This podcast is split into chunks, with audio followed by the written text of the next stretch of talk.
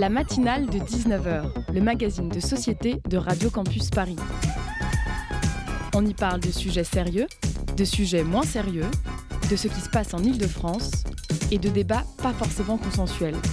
Tous les jours du lundi au jeudi sur le 93.9. Et si on commençait cette émission avec deux bonnes nouvelles C'est rare ces derniers mois, ça fait d'autant plus de bien.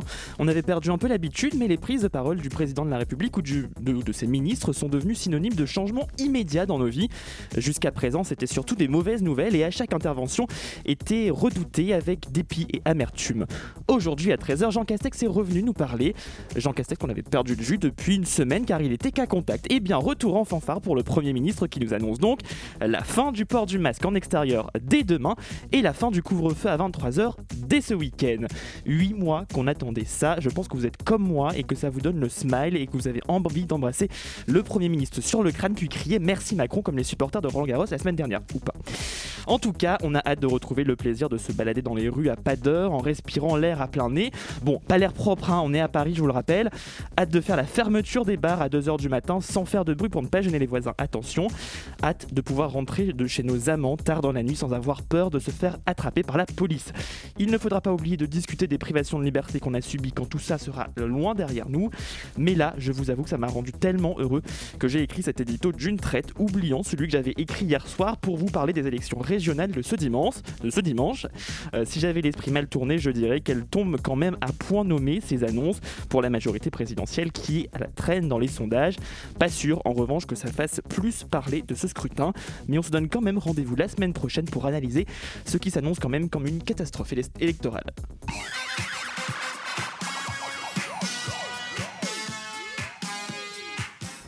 Vous l'avez compris, l'été est là et qui dit été dit festival. Et oui, après une année blanche, ils sont de retour. Dans le Zoom de ce soir, on va vous parler du Sonic Protest, un événement qui fait la part belle aux musiques expérimentales. Ça sera dans la deuxième partie de l'émission. Après notre grand sujet de société du jour, reportage grand format. Trois de nos bénévoles ont suivi début mai le procès d'Assa Traoré, poursuivi en diffamation par trois gendarmes. Ils vont nous faire revivre cette journée. Et pour commencer, notre grand sujet du jour nous emmène en Europe de l'Est. La matinale de 19h sur Radio Campus Paris. En Hongrie, la promotion de l'homosexualité auprès des mineurs sera désormais interdite. Le gouvernement souverainiste de Viktor Orban multiplie les restrictions visant les LGBT et une majorité de députés l'a suivi en votant cet amendement controversé. Cette loi pourrait avoir des conséquences très graves et je pense que ce sera malheureusement le cas. Les conséquences ici iront des brimades dans les écoles au suicide auxquelles nous devrons faire face et auxquelles la communauté LGBTQI devra faire face. La communauté LGBTQI se trouve déjà dans une position vulnérable en Hongrie.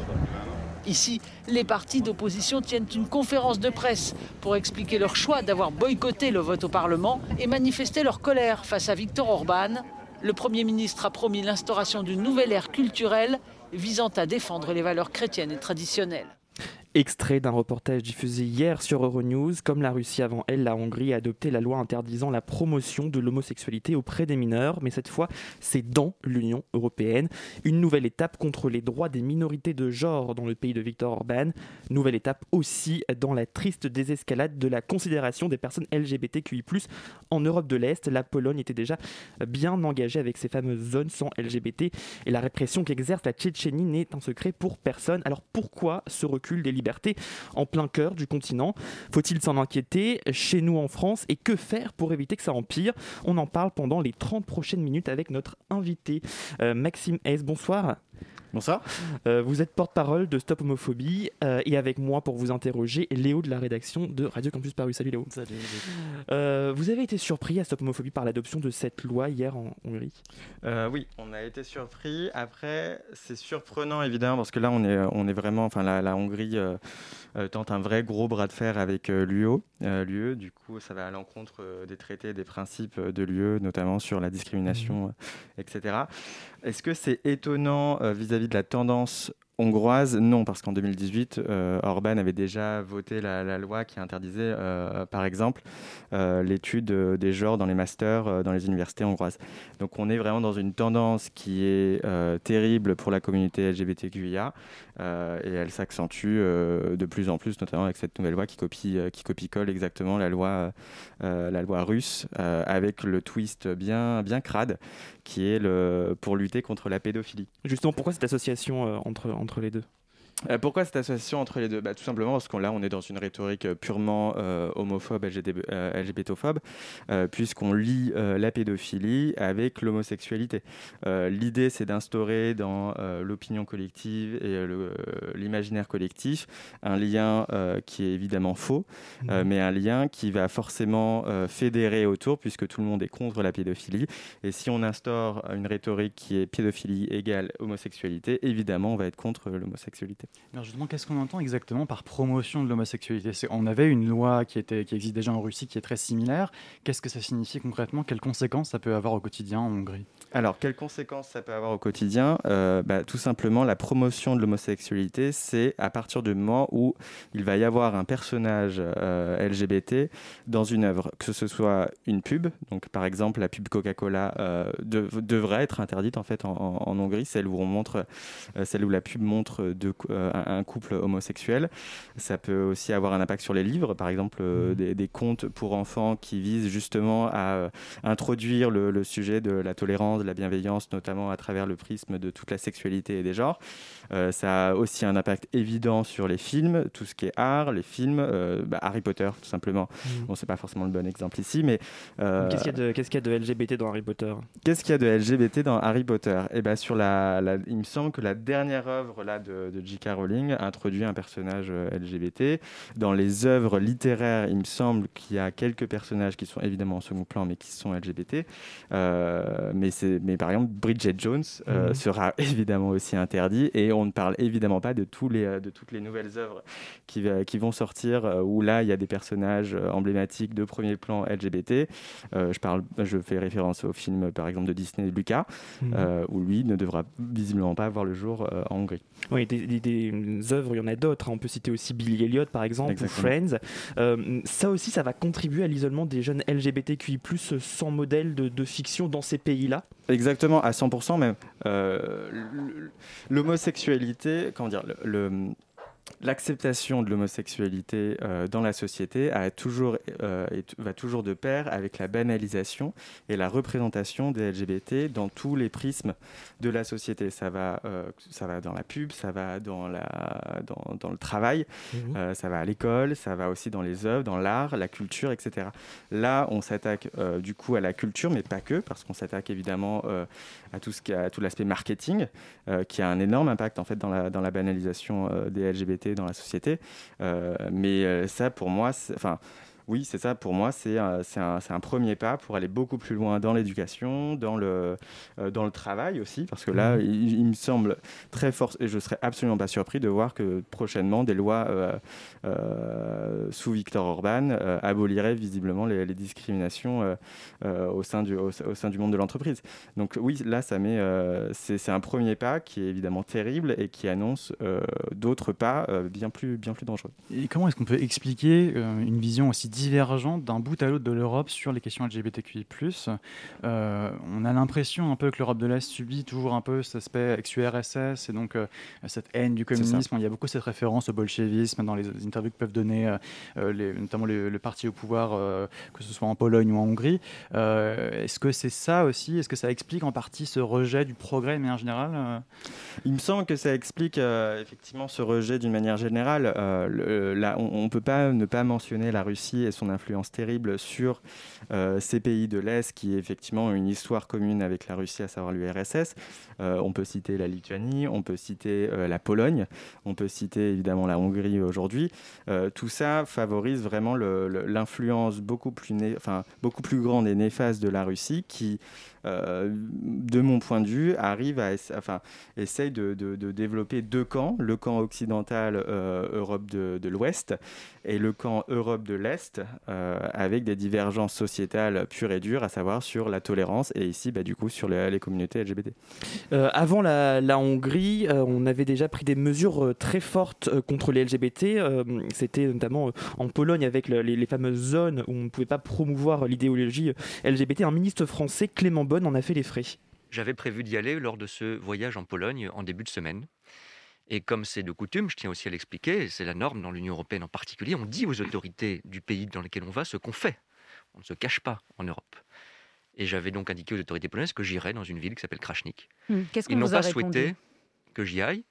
Pour être très clair, c'est pas une interdiction physique, c'est une pression politique, en indiquant que si j'y allais, il n'y aurait pas d'entretien officiel, d'entretien politique au cours de cette visite. Clément Bonne, secrétaire d'État aux Affaires européennes sur France Inter en mars dernier, des zones de non-droit au centre de l'Europe pour toute personne LGBT.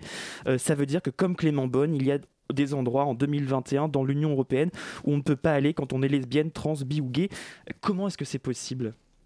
Comment est-ce que c'est possible euh, bah, Moi... Euh, je trouve ça juste incroyable et, euh, totalement hallucinant qu'en Europe, on puisse laisser faire des gouvernements visiblement bah, d'extrême droite promouvoir des lois discriminantes qui vont totalement à l'encontre des principes européens fondateurs. Mmh. pourquoi c'est possible? Bah, Visiblement parce que l'Europe n'est pas assez franche euh, strict sur euh, sa manière d'imposer en fait ces principes qui sont des principes, on va le rappeler, hein, des principes tout bêtes de vie en communauté. Mmh. C'est aussi simple que ça. C'est comment faire, euh, comment faire corps avec toutes les différences, toutes, toutes les identités d'une seule société. Et, et si l'Europe n'est pas assez stricte, bah, on arrive sur des lois comme ça et on arrive sur des bras de fer. Parce que là, la Hongrie, on est sur un, on est sur un coup de poker. on sait très bien, enfin, on sait très bien. J'espère que l'Europe se, montrera nettement plus sévère qu'avec la Pologne, même si elle a commencé déjà à, hausser le ton et euh, euh, sur les centaines euh, de, communautés qui se sont décrétées anti-LGBT.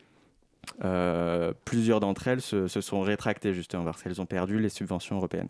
on imagine évidemment le même schéma être proposé euh, à, Viktor Orban euh, de manière à, ce qu'il revoie en fait sa, politique. Euh, maintenant, il faut qu'elle réponde sévèrement, très vite, sinon c'est la porte ouverte à toutes les autres, à, tous les autres pays et tous les autres gouvernements pour implémenter des lois qui sont discriminantes. on, a l'impression quand même que l'Europe est quand même assez, ou l'Union européenne est quand même assez faible. on a le Parlement européen qui a fait adopter en mars dernier une résolution pour proclamer l'UE zone de liberté LGBTQI+. la ville de Paris, d'autres villes également ont fait des vœux en ce sens. Est-ce qu'on peut vraiment dire que ce genre de décisions qui sont très symboliques ont vraiment un, sens euh, politique Est-ce que c'est réellement comme ça qu'on peut euh, euh, créer un bras de fer, justement? Bah, moi, j'aurais tendance à dire que oui et non. Oui, la symbolique a évidemment sa place dans la politique. Maintenant, il faut qu'elle soit suivie d'action. Une symbolique sans action, ça reste une symbolique qui est vite oubliée après la mise en place de, de nouvelles lois qui, eux, ont des impacts réels, concrets sur la vie des personnes dans les pays touchés. C'est bien beau de dire on, se déclare zone gay-friendly, tout ça, tout ça. Si derrière, il n'y a pas des mesures qui visent justement à sanctionner durement les pays et donc des mesures dissuasives, à sanctionner, pour sanctionner les pays qui veulent implémenter des lois discriminantes, euh, on sait très bien que derrière, ça, derrière, les pays vont implémenter des lois discriminantes. Et ça va avoir un impact terrible euh, sur, les, sur les personnes euh, touchées. Mmh. Euh, une question aussi sur euh, la France. Comment le, Quai d'Orsay gère ses spécificités? Alors, je me suis posé la question, j'ai regardé tout à l'heure pour la Pologne, il y a bien un avertissement, par exemple, sur euh, les conseils aux voyageurs, précisant qu'il y avait ces problématiques pour les personnes LGBT. J'imagine que pour la Hongrie, la fiche va aussi bientôt être, mise à jour. Est-ce qu'on a connaissance déjà de problèmes, à part Clément Bonne, de, citoyens qui seraient comme ça allés en Pologne et qui auraient eu des problèmes? Alors, euh, chez Stop Homophobie, euh, en tout cas, moi personnellement, j'en ai, pas, euh, j'en ai pas connaissance. Peut-être que d'autres membres chez Stop Homophobie qui, eux, gèrent vraiment le, les appels de victimes, à mhm. savoir du, coup ici françaises qui seraient, qui seraient allées en Pologne, ont, connaissance. Pour l'instant, ça n'a pas été remonté. maintenant, il est certain, et d'ailleurs, on le voit, il y a l'article du New York Times, en l'occurrence, qui parle justement des, des, réfugiés gays LGBT de Pologne, qui sont de plus en plus nombreux à quitter la mhm. Pologne à cause justement de cette montée de l'extrême droite et, de, et de, des LGBTophobies qui rendent leur vie complètement, complètement impossible. Et, quels sont justement les, rapports de force sur place Vraiment en Pologne, par exemple l'an dernier, on avait eu des milliers de manifestants qui avaient protesté dans la capitale contre l'arrestation d'une militante LGBT qui s'appelait Margot. Récemment d'ailleurs, on a eu des diplomates en poste à Varsovie qui ont manifesté leur soutien à la communauté LGBTI, c'était pour le 17 mai. Il y avait quand même des voix progressistes en, Europe de l'Est, mais à, quel point? Euh, bah, à quel point le problème de, la Pologne, c'est que euh, on, peut parler de résistance hein, à, ce mm. niveau-là. Effectivement, il y a des résistances euh, locales, départementales qui se mettent en place avec les associations locales qui demandent de l'aide aux associations internationales, aux associations françaises, etc. maintenant, nous, on est dépendant forcément de l'UE. Euh, si moi je prends l'exemple seulement de Stop Homophobie, notre périmètre d'assaut et nos statuts euh, juridiques euh, nous empêchent en fait de, de, pouvoir les accompagner et de pouvoir les aider dans, dans la rédaction de plaintes à des niveaux internationaux. Mmh.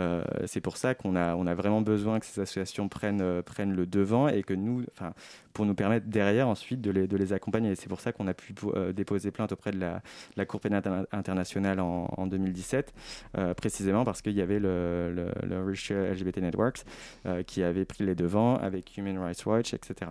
Euh, maintenant, si l'Europe ne euh, met pas en place des process visant à les accompagner, à les aider, à les subventionner et pour mettre en place littéralement un lobbying politique pour faire en sorte que les politiques s'arrêtent dans leur dans leurs avancées LGBTophobes.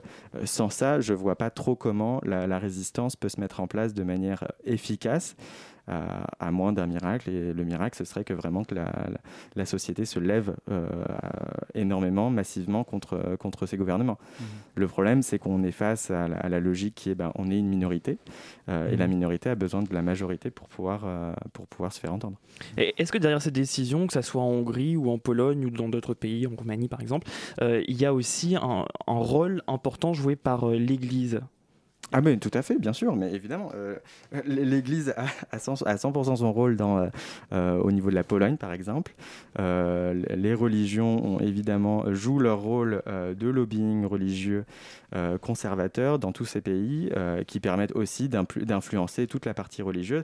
L'Europe de l'Est, ce sont des pays qui ont, de fortes populations religieuses, bien plus qu'en France. Donc, bien sûr, bien sûr, que, les, euh, que, que l'Église ici euh, et que les institutions religieuses ont leur, euh, ont leur responsabilité dans, dans cette avancée, dans cette montée de, des LGBTophobies. Une dernière question avant de faire une petite pause musicale. Avant l'arrivée au pouvoir d'Orban en 2010, la Hongrie était l'un des pays les plus progressistes de la région. l'homosexualité y avait été dépénalisée dès le début des années 1960. rappel, on rappelle que l'OMS l'a enlevé de sa liste des maladies mentales dans les années 80. qu'est-ce que ça peut laisser présager, y compris chez nous en France, à moins d'un an d'une élection où le Rassemblement national euh, n'a jamais été aussi proche de l'emporter. Est-ce que ça peut nous inquiéter? Non, mais soyons très francs, bien sûr. Bien sûr, euh, Victor Orban, c'est un parti d'extrême droite. Il met en place exactement ce que tous les partis d'extrême droite au niveau international et hors de l'Europe euh, mettent en place sur les minorités qu'elles détestent. Euh, aujourd'hui, c'est LGBT, c'est la communauté LGBT. Demain, ce sera les autres minorités religieuses. Enfin, on, connaît le schéma. C'est un, un, cycle éternel terrible, mais on connaît évidemment le schéma. ce que ça laisse présager en France, bah, on a la réponse. Ce qui se passe en Hongrie, ce qui se passe en Pologne, c'est exactement ce qui va se passer en France euh, si Marine Le Pen est amenée à prendre les fonctions euh, présidentielles. Évidemment. On fait une petite pause, on respire et on continue d'en parler juste après.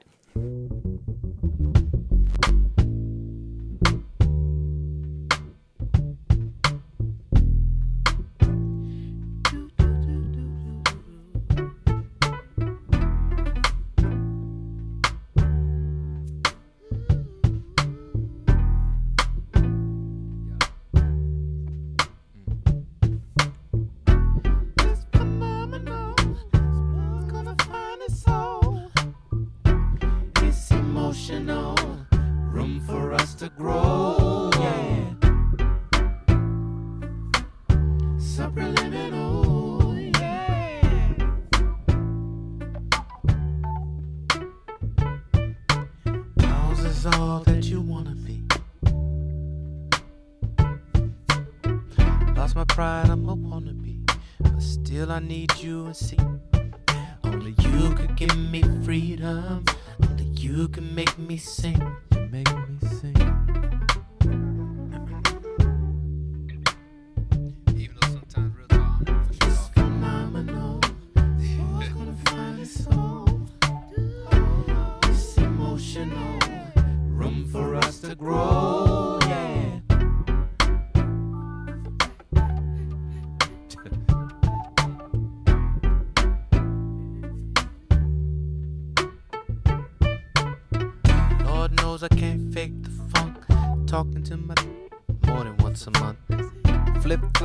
sleep all night.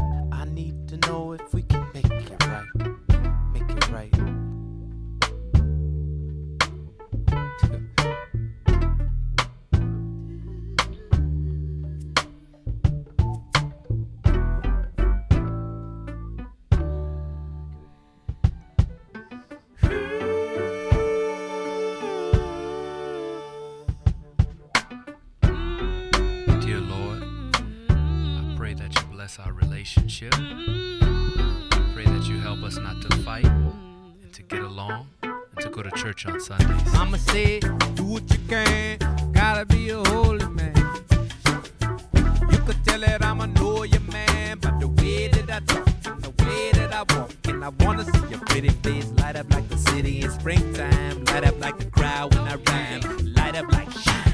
Get it. I know you don't like to dance in public, but I love it when you get loose and show your toes. Show your toes. Get loose and show your foes. Let's show them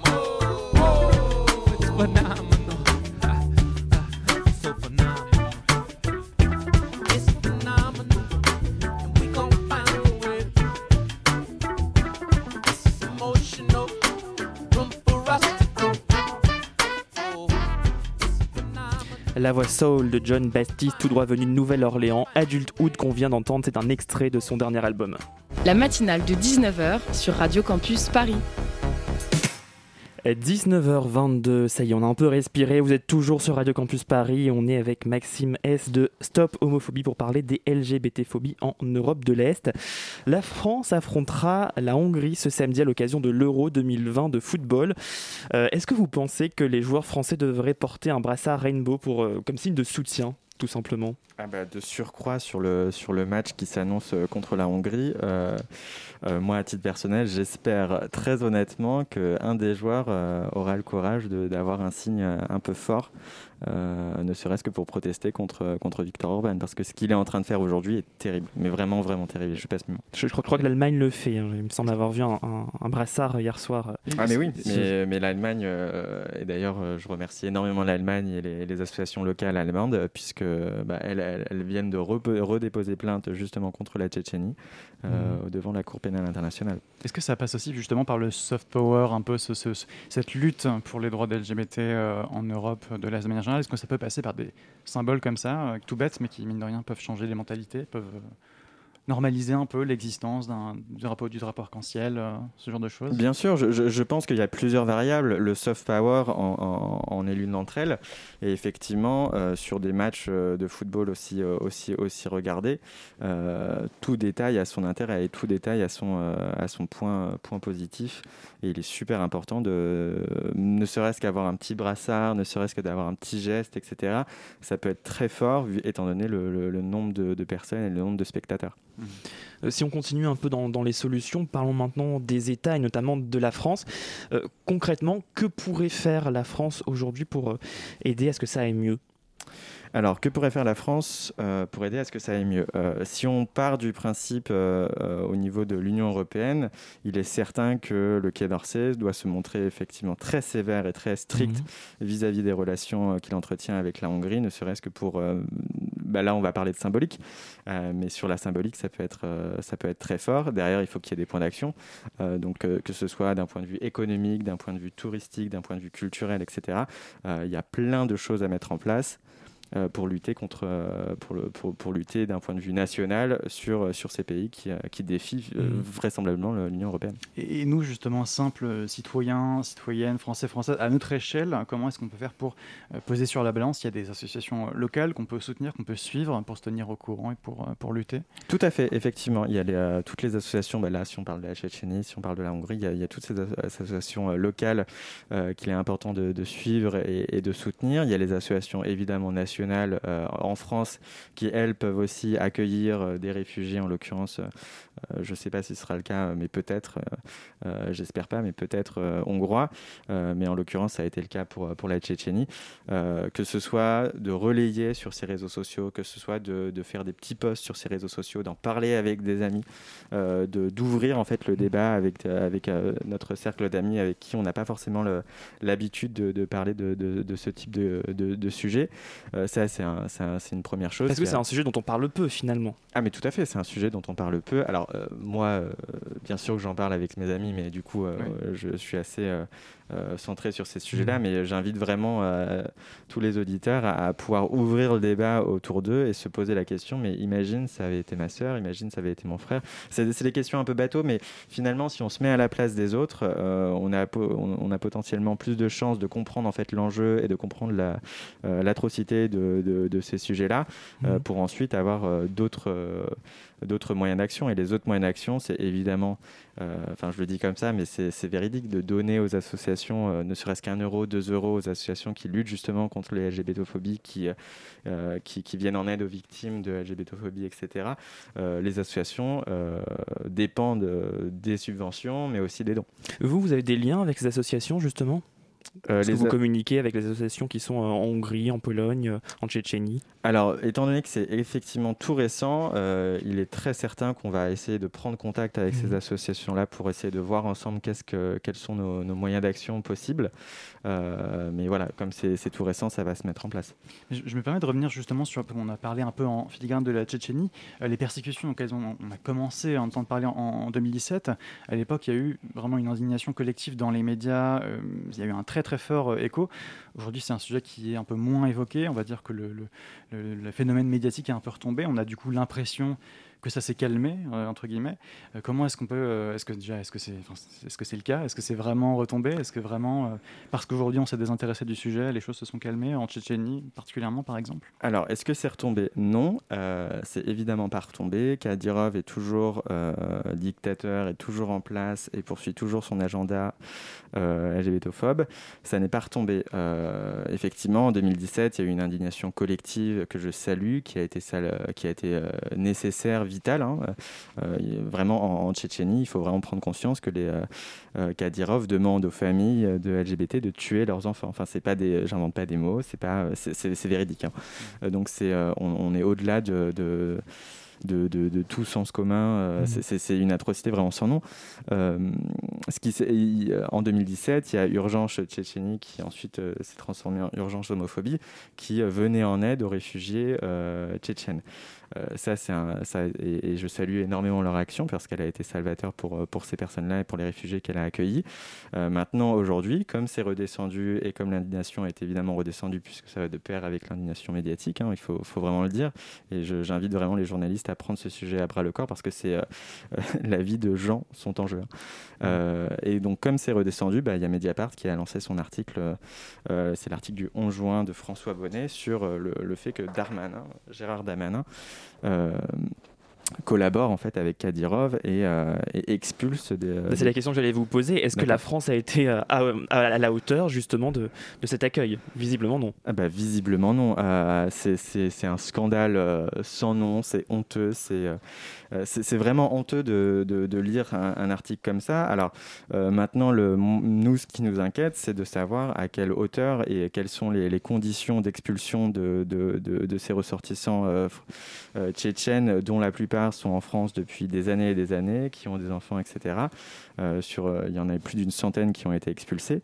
Est-ce que parmi ces gens-là, il y, a des, il y a des ressortissants tchétchènes LGBT qui sont en opposition avec le, le pouvoir? On n'en sait rien, mais du coup, ça nous inquiète énormément. Euh, et, ça se passe en France. C'est le ministre de l'Intérieur euh, qui a pris la décision de faire ça. Enfin, c'est juste mmh. purement scandaleux. Euh, on a actuellement la, loi bioéthique qui est en train de revenir, qui, est, revenue à l'Assemblée nationale. Donc on a un tout petit peu le sentiment que le gouvernement retente un peu de refaire un peu la, pub pour, pour promouvoir le fait qu'ils vont mettre en place la, PMA. la France serait tout intérêt aujourd'hui à être à l'avant-garde justement sur l'accueil des, personnes LGBTI. Bien sûr. et, et, justement, comment dire, on a, euh, en mars dernier, le Conseil d'État a donné raison euh, à la Cour nationale du droit d'asile, euh, qui décidait de rejeter une demande d'asile d'un ressortissant sénégalais homosexuel, alors que l'homosexuel est puni d'emprisonnement dans ce pays. donc ça veut dire qu'on peut avoir des généralisations de ces situations. on peut très bien avoir, parce qu'on a effectivement l'article de, Mediapart qui est, sorti. Est-ce qu'on peut le développer un peu, ce qui, ce qui a été pour ceux qui ne l'auraient pas, qui n'auraient pas lu? Est-ce qu'on peut tout à fait avoir des situations similaires euh, pour euh, des ressortissants hongrois, euh, russes Alors aujourd'hui, aujourd'hui, on a le cas avec les ressortissants tchétchènes. il est évident de, il est évident que si le, climat ambiant dans ces pays-là devient tel que des, des personnes décident de, de, fuir leur pays et d'arriver en France, on va avoir exactement ce qui se passe avec les réfugiés euh, du continent africain qui viennent en France euh, parce qu'ils fuient euh, leur pays du fait de des lois LGBTophobes les condamnant à mort. en France, ce qui est super inquiétant, c'est qu'on a eu sur les trois dernières années énormément de cas où les préfets expulsaient les réfugiés LGBT et il a fallu batailler avec les associations, avec les militants, avec tous les bénévoles pour s'indigner collectivement et faire en sorte que en fait, l'expulsion n'ait pas lieu. Comment est-ce qu'on bataille justement comme ça? Comment, qu'est-ce qu'on, comment ça se passe exactement ces rapports de force euh, quand ça se fait dans l'urgence? Puisque généralement on a les informations un peu au dernier moment. Bah, quand, ça se fait, ouais, quand ça se fait dans l'urgence, bah, il y a tout l'arsenal juridique qui se met en place pour essayer de stopper en fait la procédure. Il y a évidemment le, besoin de, manifester, de, de, de comment dire, de, de, crier en fait son désaccord euh, devant le préfet, devant la préfecture, etc. Il y a les mouvements sur les, réseaux sociaux qui se mettent en place, mais effectivement c'est très compliqué et de surcroît quand c'est dans l'urgence. Ouais. Merci beaucoup Maxime S, porte-parole de Stop Homophobie, d'être venu nous parler de la situation des personnes LGBTQI+ en Europe de l'Est. Et comme c'est le mois des fiertés, quelques rendez-vous pour vous, chers auditeurs. Ce dimanche 14h, une marche des fiertés antiraciste et anticapitaliste départ place de l'Opéra. Samedi 26, la Pride traditionnelle qui décollera cette année de la ville de Pantin pour arriver place de la République et donc faire la fête toute la nuit. Et enfin, entre les deux, événement sur Radio Campus Paris, le lobby, notre émission dédiée aux questions LGBTQI+, sera en direct pendant 3 heures et ça tombe bien parce que Colin réalise la matinale ce soir. Euh, oh, il sera aussi à la tête de cette émission. Eh ben, il y aura quoi dans cette émission, Colin? Ah, Il y aura plein de trucs, Loïc, ça va être fabuleux. Alors déjà, il faut savoir que ce sera une émission en direct et en public à la Folie dans le 19e, c'est dans le parc de la Villette. De 20h à 23h, il y aura Alice Coffin, il y aura Giovanna Rincon qui est donc euh, la créatrice, la fondatrice de Acceptest Transgenre. Euh, il y aura Lexi du compte Instagram Aggressively Trans, une super militante qu'on avait déjà reçue dans l'émission. Il y aura aussi l'artiste Laura Cahen qui vient de sortir un album magnifique qui s'appelle Une fille et qui fait la part belle aux amours lesbiennes. Et puis il y aura toute l'équipe du lobby avec plein de chroniques et ce sera l'occasion de faire une sorte de, marche des fiertés un peu radiophonique. Donc voilà, venez et puis en plus bah, on pourra boire des bières ensemble. Donc, le meilleur, le meilleur du meilleur du lobby mais en inédit. voilà, comme ça vous savez tout. La matinale de 19h continue sur le 93.9 juste après ça.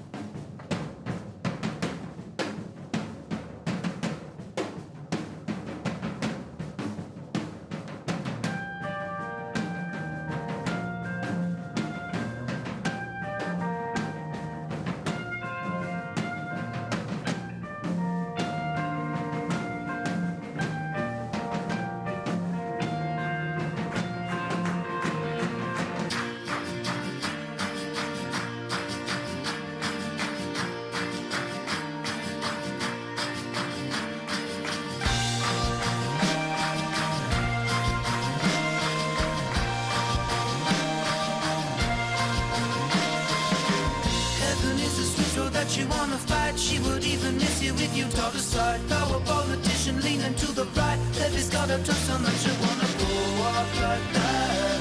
Get off of my style. Leave a little window. Get off of my style.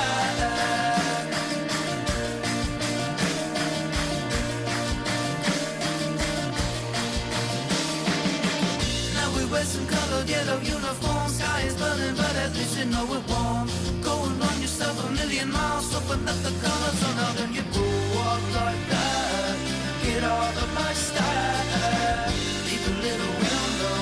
Get out of my style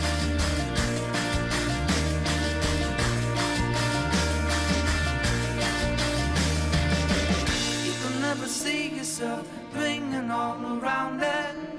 You can never see yourself Ringing all around it.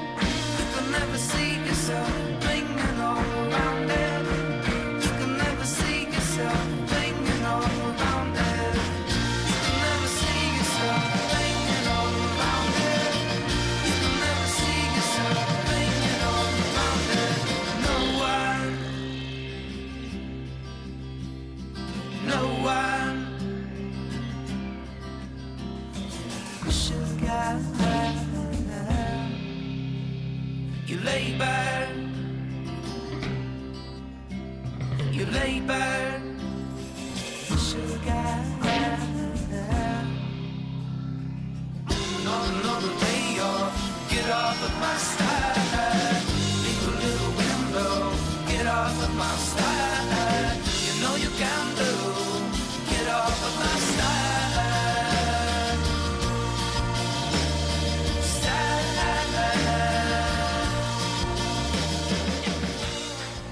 Lake Michigan, ce lac du nord des États-Unis qui n'en finit pas d'inspirer le cinéma et les groupes de rock. Là, le titre était signé Rockwave.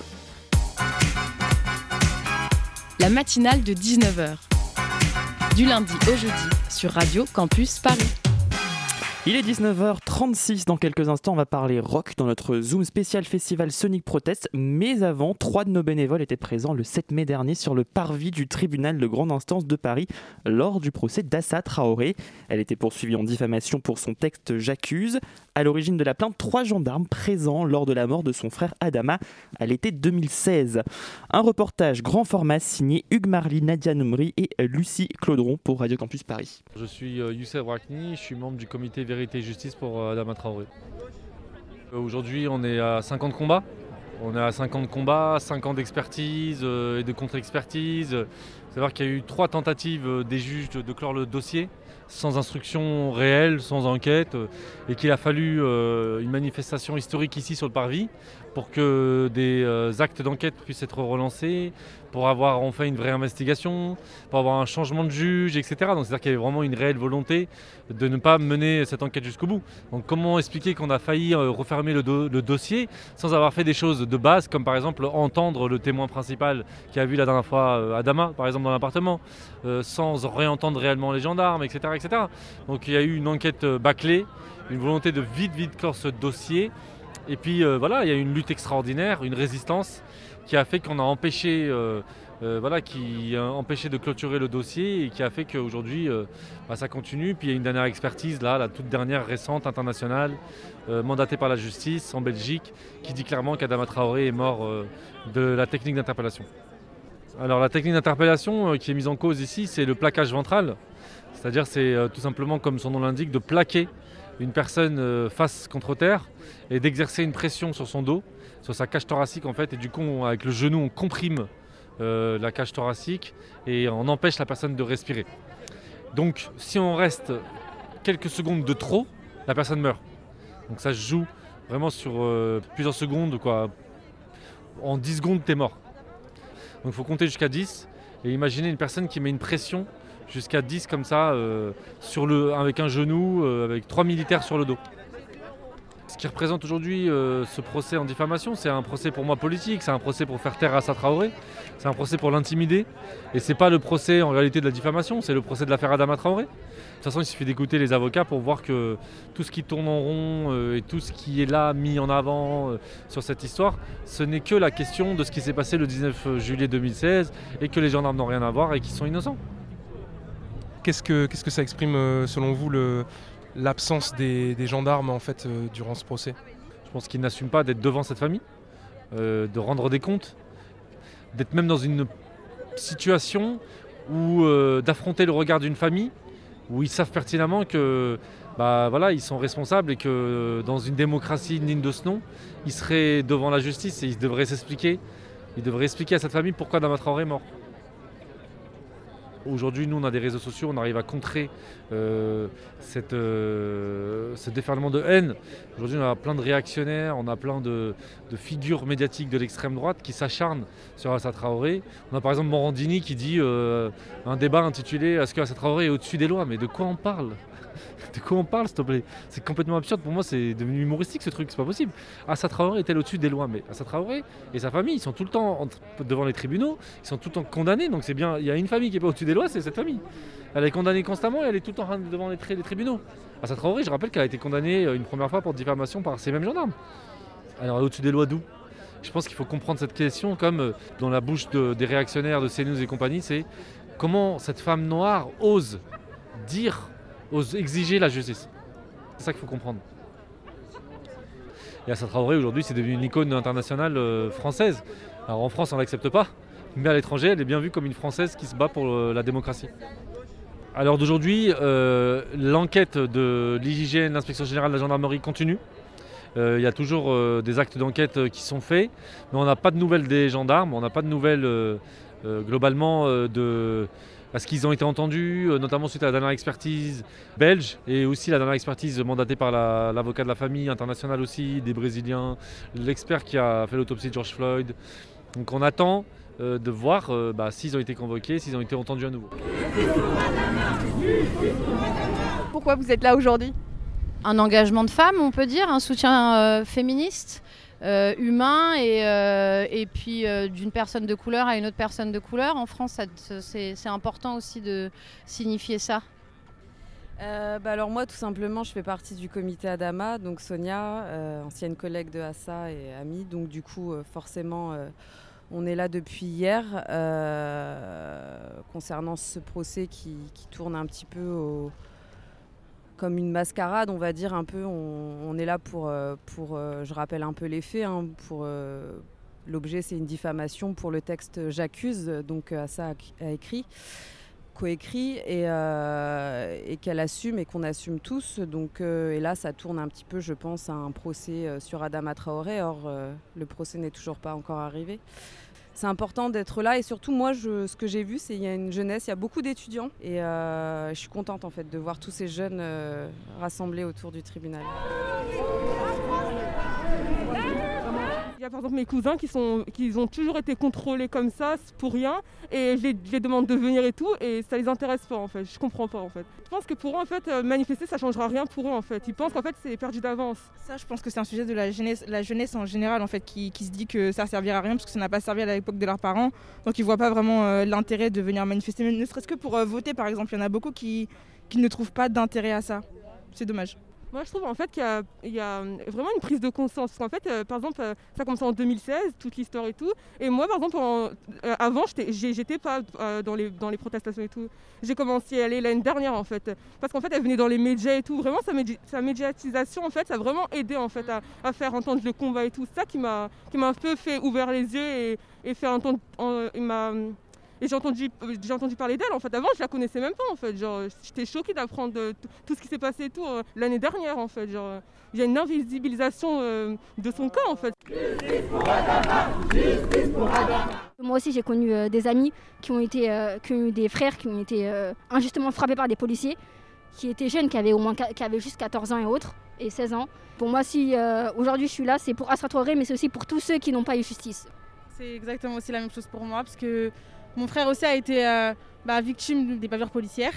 Donc je viens pour soutenir aussi Assa Traoré et tous les autres. On veut juste que ça change en fait, c'est tout. Ou qu'au moins il y a, un- il y a une, un une petite lueur d'espoir dans la justice pour Adama. Parce que ça va faire plaisir à beaucoup de monde, même à nous, même si on n'a pas justice pour nos frères ou autres. Si euh, Adama Traoré, il y a justice pour lui, ce sera déjà beaucoup pour nous. Je pense que ce combat, euh, beaucoup de politiciens et beaucoup de policiers ainsi que syndicats policiers pensent que c'est pas le même combat que George Floyd. Au contraire, c'est euh, deux hommes noirs qui ont été euh, tués par euh, des policiers, que ce soit américains ou français, c'est exactement la même chose. On sait très bien ce qui s'est passé en 2005 euh, par rapport aux deux jeunes qui ont été poursuivis par des policiers alors qu'ils n'avaient rien fait.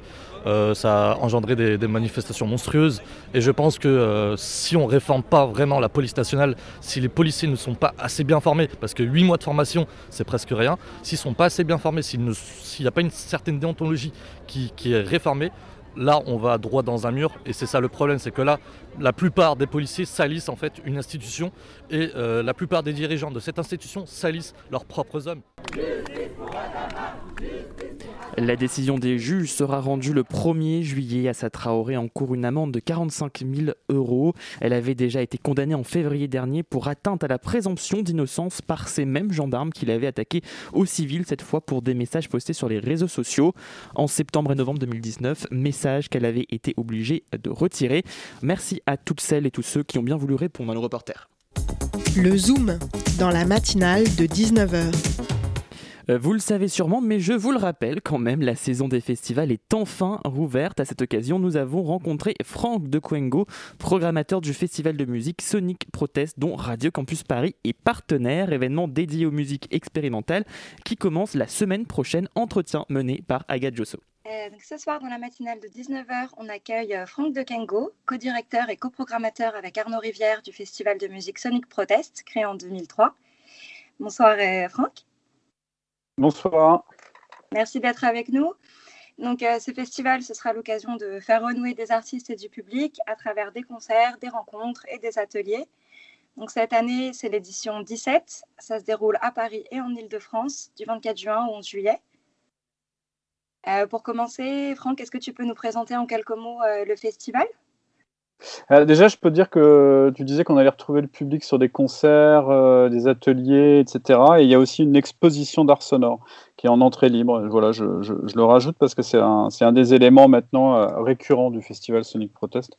Donc le, festival, en, en gros, c'est pas que euh, des, des soirées de concerts. On essaye voilà, de, de pouvoir proposer différentes façons de, présenter les musiques un petit peu différentes, euh, qu'on catalogue euh, expérimental ou autre, hors normes, etc. Mais qu'on on puisse présenter toutes ces musiques dans différentes formes. Et l'exposition est une partie euh, très intéressante pour ça. Euh, du coup, bah, le festival Sonic Protest, voilà, 17e édition, ça fait quasiment 20 ans qu'on fait ça avec Arnaud. Et euh, avec une, aussi une équipe très très riche, euh, on est 4-5, euh, enfin on est trois personnes vraiment à, à l'année à 100% euh, dessus, enfin pas 100% euh, en, en- en rémunération, mais 100% du temps, on va dire. Mais et après on a une, une grosse équipe technique, euh, en communication, en production et énormément de bénévoles. Voilà, donc ça c'est vraiment le- l'esprit euh, de Sonic Protest, c'est vraiment toute la la famille qui accompagne euh, le festival. Euh, 17e édition qu'on espère vraiment euh, excitante, euh, excitée. Euh, on a été euh, voilà, euh, interrompu hein, l'année dernière puisqu'on a été coupé euh, en plein démarrage au bout de 4-5 soirées. euh, voilà, euh, la crise que tout le monde connaît est, arrivée et nous a donc forcé à, arrêter le festival. Ça a été euh, beaucoup de questionnements très très compliqué à remettre en, en place un festival. On a cru à un moment donné qu'on pourrait en faire un en printemps 2021, puisque nous c'est un peu notre période normalement le printemps. Oui, normalement, c'est beaucoup plus tôt euh, que, que cette année. Voilà, et puis on s'est rendu compte très vite que ça serait pas possible. On a tout remis un peu en question euh, en septembre. On a, voilà, on a décidé de- d'y aller, même si euh, au moment où on montait le, festival en programmation et en production, euh, c'était très très très très incertain. Euh, Il y a encore plein de choses, plein de questions en suspens, mais on y croit et on y va. Justement, c'est pas c'est pas trop difficile en cette période. Nous, on l'a vu à Campus, l'annulation de nombreux de nos événements. On arrive à, à garder espoir, à se dire qu'on va faire renouer vraiment renouer avec la musique. Ouais, nous on est on est plutôt du genre à garder espoir. On a on est euh, une équipe euh, très soudée, donc on voilà dès qu'il y en a un ou une qui qui baisse un peu les bras, bah il y a les autres qui, qui remettent la, la pêche et euh, on y croit. voilà, ça c'est on a on a déjà enfin le festival a de- depuis son son origine en 2003 euh, a connu différents différents soucis, différents. euh, on, a, on a déjà eu des embûches. Là, c'est sûr que cette année-là, l'année dernière, on s'est rendu compte qu'en fait, ça pouvait s'arrêter, ce qui était un petit peu impensable pour nous. Euh, Là, ouais, euh, de, de se dire. euh, bah, euh, oui, quand ça s'est coupé comme ça dans l'effort, puisque quand on, on- on arrive au festival, ça veut dire que nous, on a, ça fait des mois qu'on travaille dessus.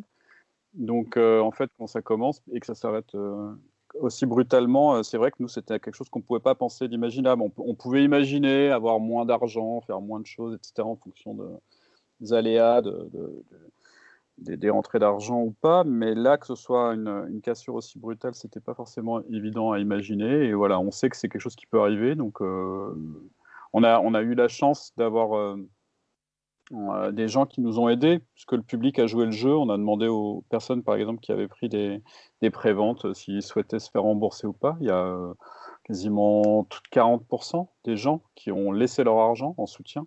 On a fait aussi des, petites campagnes d'aide financière qui a été pas mal suivie. Voilà, ça nous a permis de payer les artistes qui n'ont pas pu jouer. Parce qu'en fait, c'est ça, hein, euh, un festival qui s'arrête, ça veut dire que bah, c'est des techniciens qui peuvent pas travailler, c'est des, des artistes qui vont pas bosser pendant des mois et des mois. Donc on a réussi à, à au moins euh, tenir un peu ce- ce- cet engagement qu'on s'était fixé. Et du coup, voilà, on, on est à fond là, pour le prochain, qui commence dans une semaine.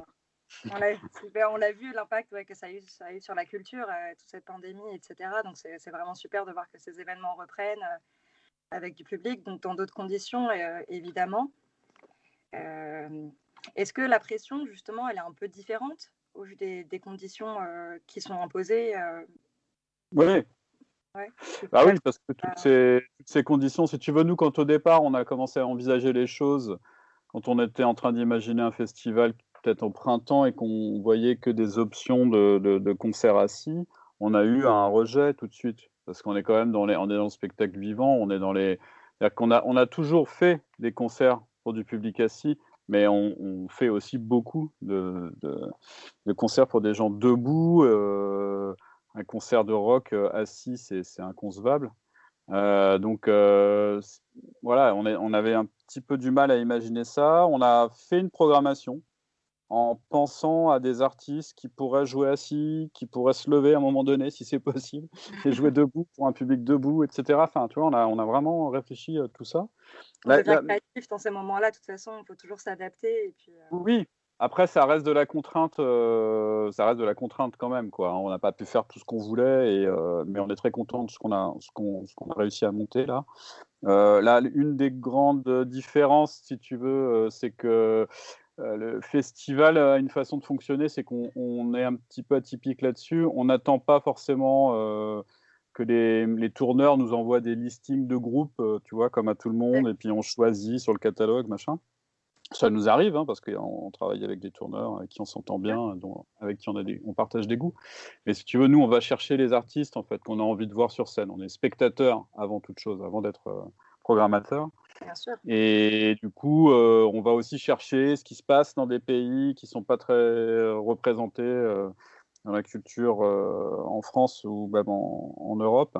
Et là, on on s'est dit dès le départ qu'on pourrait pas inviter les- des artistes étrangers. Très peu, si tu veux. Il y a quelques, quelques Belges, quelques Anglais, quelques euh, des Américains, mais qui habitent à, ou un Japonais qui habite en, en France. Enfin, d'ailleurs, il, il sera, il sera pas là, Japonais, mais on va, on va jouer sa, sa musique Riji Ikeda. Mais hum, voilà, ça c'est une des contraintes. Euh, après, ça ça nous permet de, de, de, de faire jouer aussi euh, toute la scène française, locale, qu'on connaît bien aussi. Mettre un gros coup de projecteur sur cette, ce, ce foisonnement de création dans plein de styles différents. Et il y a une scène très, très, très énergique en ce moment. hein. Il y a peut-être des blasés qui trouvent qu'il se passe rien, mais en fait, non, c'est pas vrai. il y a plein de trucs à faire. Et, et du coup, voilà, ça, ça, c'est un des beaux côtés de, un des bons côtés de la contrainte euh, du Covid. En tout cas, ce sera une belle occasion euh, d'en profiter, de renouer, d'écouter euh, et de faire ça tous ensemble à plusieurs à l'occasion du festival du Sonic Protest. Donc, je le rappelle, du 24 juin au 11 juillet, ça se déroulera à Paris, en Ile-de-France. Euh, J'ai vu à Montreuil, Théâtre de Vanves, euh, au 104 et à lieux. Gentilly.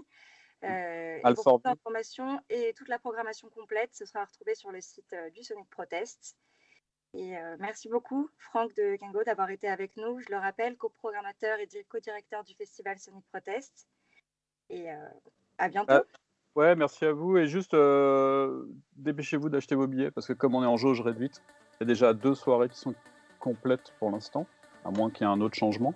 Et il y a beaucoup de choses euh, gratuites aussi. Donc si vous n'avez pas trop de budget, on essaye toujours de faire des prix assez bas et euh, que ce soit accessible. Voilà. Donc foncez, venez nous.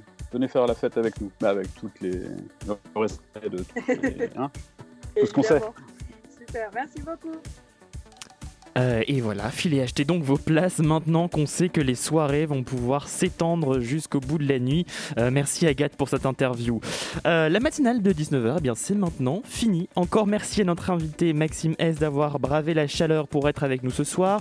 Un grand merci à toute l'équipe de la matinale. Merci à Léo et son t-shirt à fleurs qui a inspiré l'été pour la co-interview et qui est resté jusqu'à la fin.